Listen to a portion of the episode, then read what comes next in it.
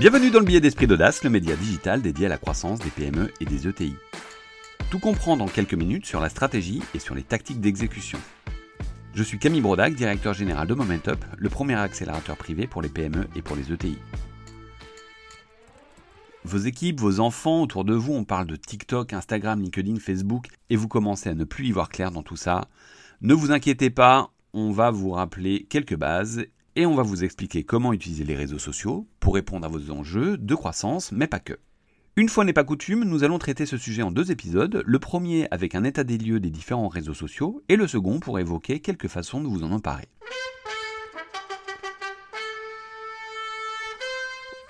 En France, quasiment 50 millions d'utilisateurs visitent chaque jour les réseaux sociaux et les messageries comme WhatsApp, Messenger. Un réseau social, qu'est-ce que c'est?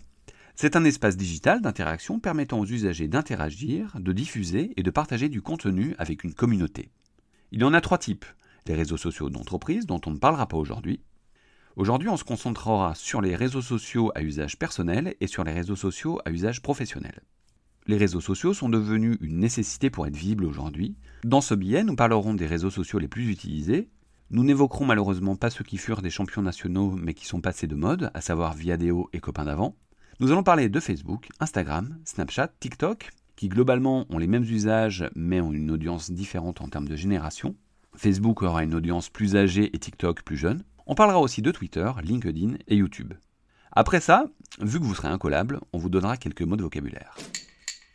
Commençons par Facebook.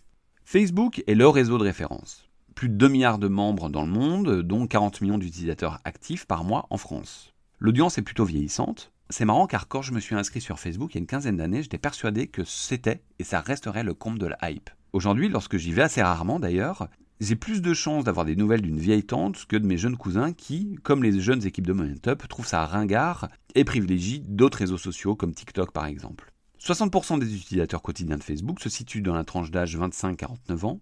C'est néanmoins le réseau B2C de référence. 9 marques e-commerce sur 10 disposent d'une page Facebook. Ensuite, parlons d'Instagram. Donc c'est un réseau qui repose sur un contenu imagé, photo ou vidéo.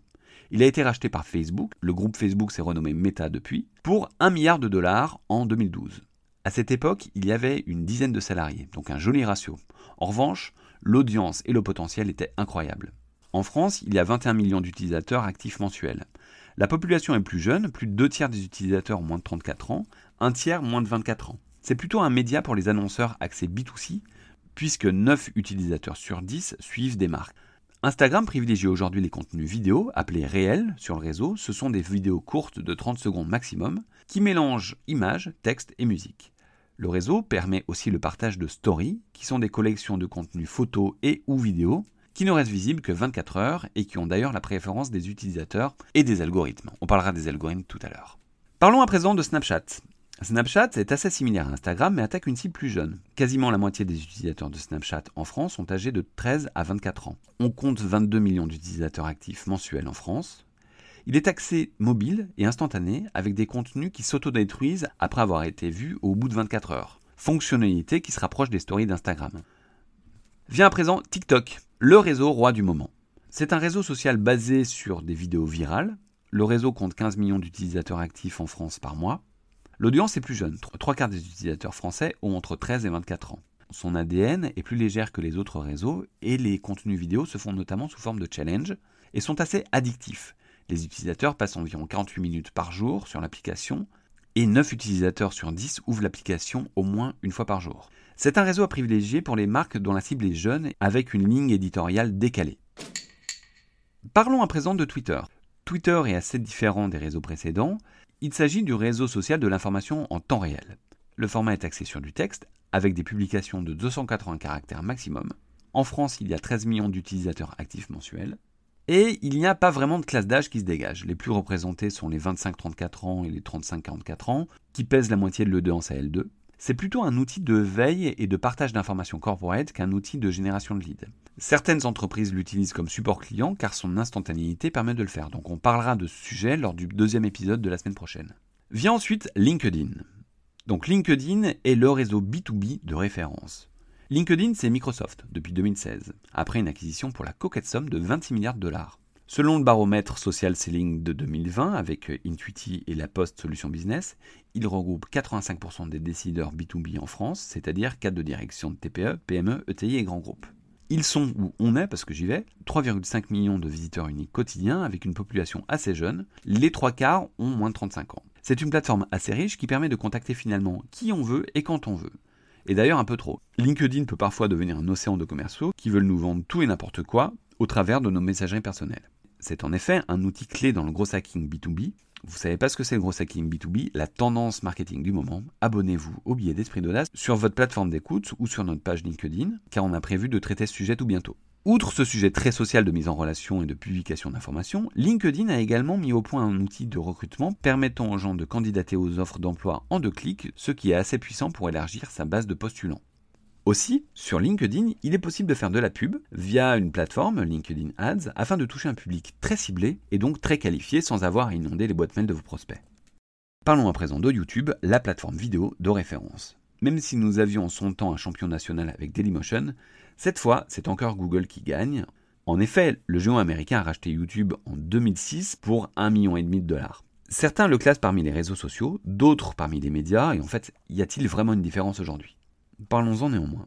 Donc sur YouTube, ça fait longtemps qu'on n'y trouve plus simplement que de la musique et des clips. Aujourd'hui, chaque sujet a sa chaîne et ses ambassadeurs, on appelle ça des YouTubeurs.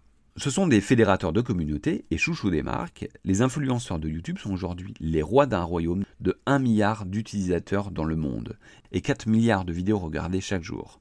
Entièrement gratuit pour l'utilisateur, le service est financé par l'affichage de publicité, même si depuis quelque temps ils essaient de mettre en place un système payant.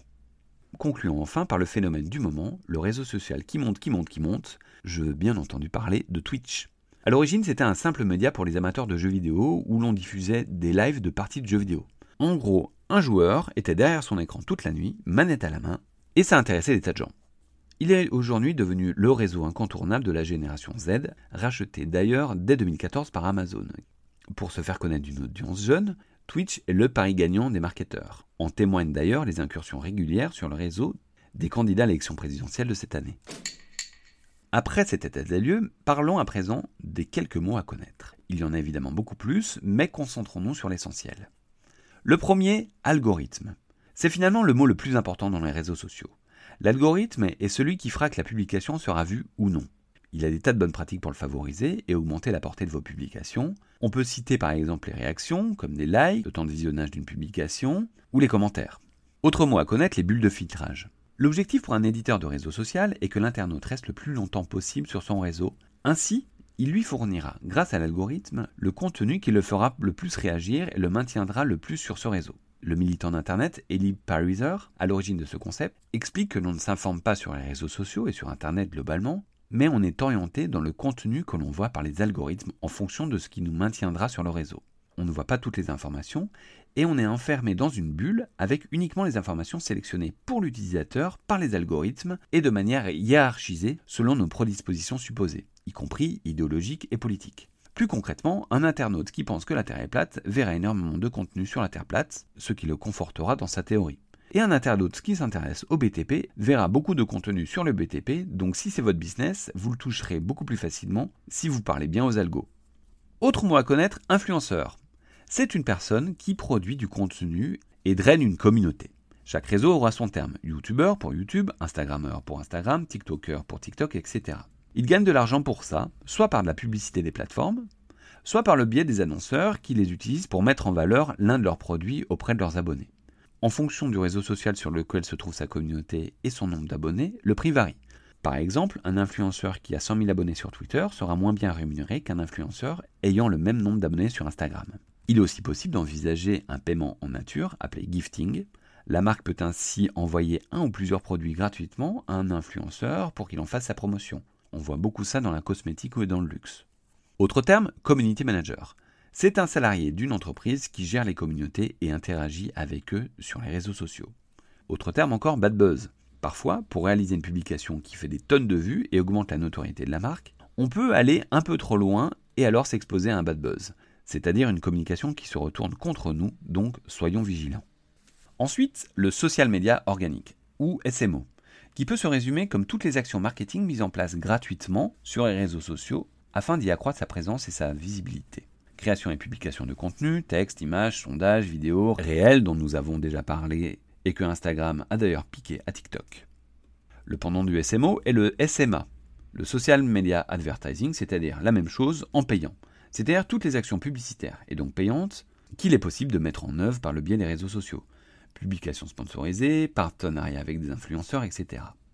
Dernier terme qu'on a sélectionné, il y en aura évidemment plein d'autres, mais on se concentre sur l'essentiel, les hashtags. Ce sont des mots-clés que l'on précède d'un dièse. L'utilisation est primordiale sur de nombreux réseaux, comme Instagram, LinkedIn et Twitter notamment. Ils sont autant de mots-clés qui vous permettent de cibler votre audience et d'élargir votre portée, c'est-à-dire le nombre de personnes qui vont voir vos publications. Il ne faut donc surtout pas les négliger. En conclusion, les réseaux sociaux font à présent partie de notre quotidien, mais ils sont assez fractionnés selon les générations et les comportements. Chacun doit être appréhendé de façon différente, on ne parlera pas de la même façon ni à la même fréquence sur TikTok et sur LinkedIn par exemple, car les personnes ne sont pas forcément les mêmes et les codes y sont différents. Rappelons pour conclure le mantra d'une bonne stratégie sur les réseaux sociaux, le bon message à la bonne personne au bon moment et sur le bon canal. L'important reste de savoir identifier ces cibles et d'analyser leur comportement afin de multiplier les points de contact sur les réseaux sociaux où elles se trouvent. Dans le prochain épisode, nous évoquerons la manière dont vous pourrez les utiliser en axant notre réflexion sur ce qu'on considère comme les quatre principaux intérêts pour une PME ou une ETI, la notoriété, la vente, la relation client et le recrutement. Si vous souhaitez prendre en main cet outil stratégique que sont les réseaux sociaux, parlons-en. Vous trouverez en commentaire de ce billet un lien calendrier vers mon agenda afin que nous puissions prendre quelques minutes pour en parler. Je vous mettrai ensuite en relation avec l'équipe marketing digital de Momentup qui m'a aidé à réaliser ce billet et que je profite pour remercier, et qui a l'habitude d'accompagner nos clients sur ce sujet. Ce billet est disponible sur toutes les plateformes de podcast et relayé sur les réseaux sociaux, notamment LinkedIn. S'il vous a plu, n'hésitez pas à vous abonner, le noter sur les différentes plateformes de diffusion, parler autour de vous et nous laisser des messages et suggestions. À la semaine prochaine pour le deuxième épisode.